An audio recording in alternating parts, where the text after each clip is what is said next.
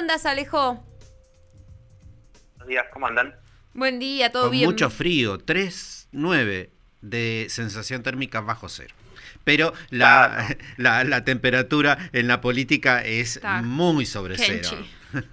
Está, sí, sí, está, está caliente la, la, la temperatura política, es verdad, está empezando a subir y ahora que ya tenemos un poco más claro el, el panorama, por lo menos el escenario de lo, digamos, de lo que va a ser, eh, sí, un, poco la foto o el recorte de la política de acá hasta el 12 de septiembre, que es la fecha de las pasos. Eh, ahí se irá, digamos, servirá como, como colador, para decirlo de alguna manera, eh, con lo que serán las, las, las fórmulas definitivas para las elecciones generales. Pero, pero eh, está bueno y me parece que por más que suene repetitivo, y, y que lo hemos hablado en otro momento, creo que es que siempre sirve la ocasión para, para reforzar esta idea de, primero que las, las elecciones en líneas generales siempre sirven y siempre son necesarias y hay que eh, defender las instancias electorales como, como tales, ¿no? Para, para nuestro sistema democrático. Y después que las paso, digo, lo, lo, que, lo que podemos ver hoy en función de lo que fue, eh, cómo cerró la semana pasada y, bueno, lo que fue el sábado, la oficialización de las precandidaturas, eh, digo, lo que, lo que son las pasos, que se las ha criticado por mucho tiempo y que a veces siempre cercano a las fechas o cuando va a ser año electoral siempre se empieza a ver algunas críticas que se deslizan sobre las pasos, bueno, es una herramienta que los partidos terminan usándola, ¿no? Porque si tenemos en cuenta, eh, digamos, en, en, muchos distritos, Juntos por el Cambio realmente eh, va a usar Juntos por el Cambio o Juntos o como se llame, porque la verdad que según el distrito también un poco modificó su nombre o lo adaptó, pero, pero bueno, Juntos, ¿no? La coalición Juntos eh, va a hacer uso de esta herramienta electoral, que bueno, la criticó durante mucho tiempo. Y el oficialismo nacional eh, también como que por ahí aplicó otra, como otra especie de regla que se puede decir, que es eh, quizás un efecto ordenador que tienen los oficialismos, que por ahí no recurren necesariamente a las pasos, que terminan llegando eh, con batallas sangrientas en el medio, como lo hablamos la semana pasada con Mario, llegan a listas de unidad, pero de todas maneras en algunos distritos, en cinco o seis distritos nacionales, bueno, eh, van, a, van a usar esta herramienta de, de, las internas obligatorias para dirimir cuál es la fuerza interna que finalmente va a ir a la, a la elección general, ¿no? Alejo, y yo quiero sumar como una más que me parece como de, de color que también las paso sirven para ver quiénes forman parte del mundillo político de manera activa, porque solemos conocer a los líderes, a los referentes de cada espacio y a quienes cubren algún cargo político, ¿no? En el gobierno, digamos, en la gestión. Pero como que en las pasos se amplía mucho más la mirada sobre quiénes están formando parte de las estructuras o se integran. Sí, ¿quiénes son los que, eh, los o las que, efectivamente tienen un peso político específico, no? Eh, no, digo que esto es algo que, está, muy bien lo, que vos decís, por ahí no, pasa en todas las fuerzas o que de repente aparece alguien que decimos, ah, mirá, esta persona forma parte de, esta, de este gobierno o de este partido de la oposición, pero estaba como medio escondido, medio guardado, y bueno, hay otros casos eh, donde también esta instancia eh, sirve mucho para medirse, ¿no? Digo, eh, para, para ver quiénes, quién, quiénes son los que terminan traccionando o no una, una masa electoral, digamos, una cantidad determinada de votos.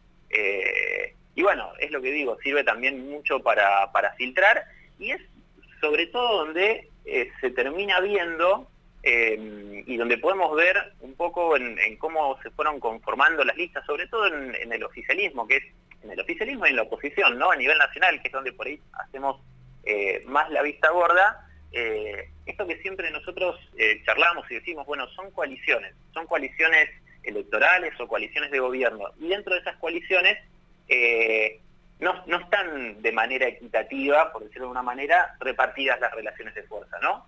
En el oficialismo nacional eh, está muy en claro cuál es la mayor, eh, quién tiene la mayor correlación de fuerzas, quién es la persona, la vicepresidenta en este caso, que es la que tiene, la que tiene efectivamente el mayor eh, peso específico. Exactamente. Este, y siempre lo fue, digamos, no, no es, que es que es a partir de ahora, digamos, este, cuando eligió al presidente Alberto Fernández lo hizo ella, ¿no? Sí, siempre lo fue y, también durante un tiempo, quizás, eh, como lo hemos eh, charlado otras veces, se, corrió un poco al margen, eh, pero siempre se, digamos, se hablaba de esta de que la que hace el aporte efectivo de la, base electoral ¿no? del oficialismo nacional lo tiene la vicepresidenta y bueno, y las fuerzas políticas y, los liderazgos políticos que responden efectivamente a ella.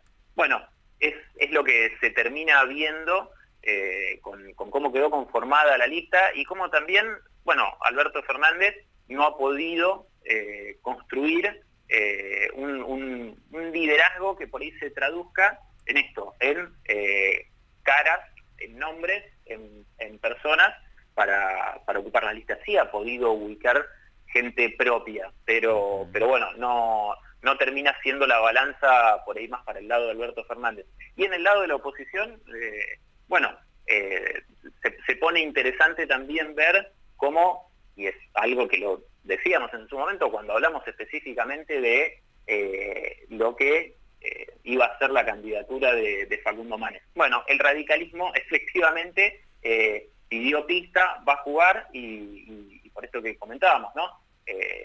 va a haber una, cantidad interesante de, de, internas en ese espacio Juntos o Juntos por el Cambio, en más o menos 16, 17 distritos, donde el radicalismo entra en la competencia. Dice, bueno, listo, nosotros tenemos territorialidad, nosotros somos parte de esta coalición, queremos jugar, tenemos candidatura eh, propia. Así que eso también un poco eh, reconfigura eh, lo, que sucede en la oposición a nivel nacional, sí, a nivel nacional, y bueno, empieza a despejar un poco el panorama también de cuáles son los principales liderazgos de lo que va a ser de cara al año, a las elecciones de 2023.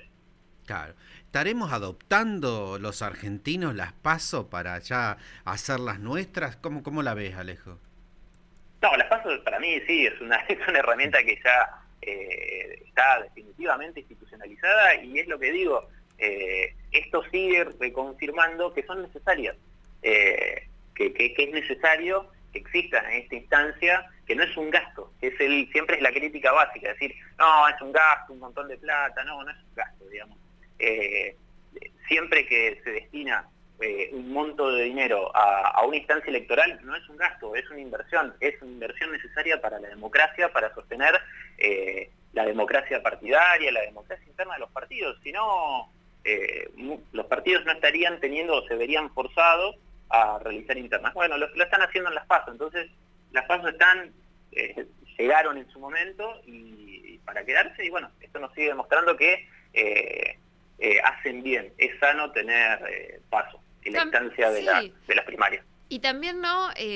ahora que está tan fuerte esto de a mitad de gestión, que ya es la mitad de la gestión, el cómo se reconfiguran los lazos políticos, vos decías, bueno, esto que dejó demostrado que Cristina sigue siendo la que manda, eh, cómo va a impactar finalmente en el gabinete, porque Cristina ya había dejado de manifiesto que quería intervenir en la conformación del gabinete cuando dijo que había que ver qué pasaba con los funcionarios que no funcionan y ya se empiezan a ver cambios a través de la lista y probablemente esto se profundice. Entonces, también en ese sentido democrático está bueno, ¿sí? Que nadie se puede aferrar a su a su lugarcito y que todo está en constante revisión. Lo que está pasando en Juntos por el Cambio es bastante, era bastante impredecible, de hecho, me parece, ¿no? este resurgir del radicalismo, la visión propia dentro del PRO.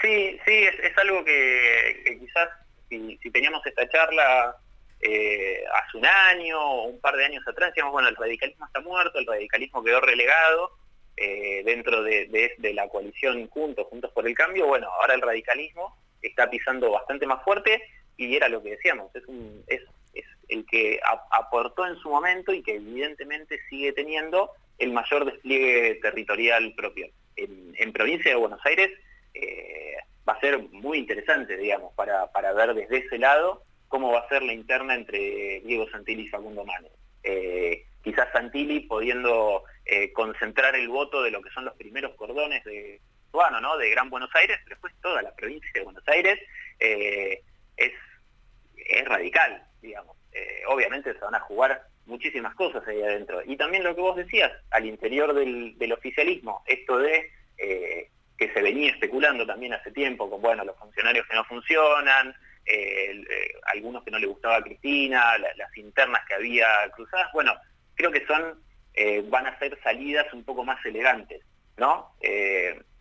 miembros del gabinete que terminan presentándose a, a, estar a estar dentro de listas. Igual, qué sé yo, está por ejemplo el caso de, Agustín Rossi, que se trató de contenerlo, decirle, no, ya, no vayas a, una interna con Perotti en Santa Fe. Bueno, listo, con interna, ¿qué pasa? Chau, Agustín Rossi, de acá a agosto, deja un, sucesor. Y Daniel Arroyo, que es el otro, por ahí el otro ejemplo, que él venía pidiendo hace rato, ¿no? Pista para estar en, las listas para, para las diputaciones. Bueno, esto, creo que por ahí para algunos casos puede ser alguna eh, salida elegante y para muchos de nosotros que somos espectadores, que lo vemos desde afuera, decimos, ah, bueno, mira, sí, acá había una interna, acá había disconformidades, eh, esta persona prefiere eh, pasar a ocupar una banca en el Congreso y correrse un poco de, bueno, de también lo que es, de lo que es el caos, ¿no? En el Gabinete Nacional.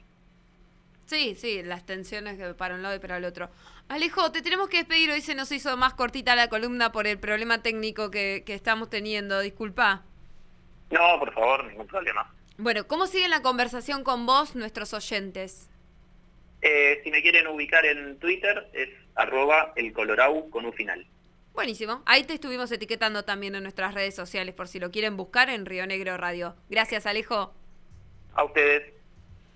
Así pasaba la columna de política a cargo del presidente de la Sociedad de eh, Ciencia Política de Neuquén, Alejo Pacet.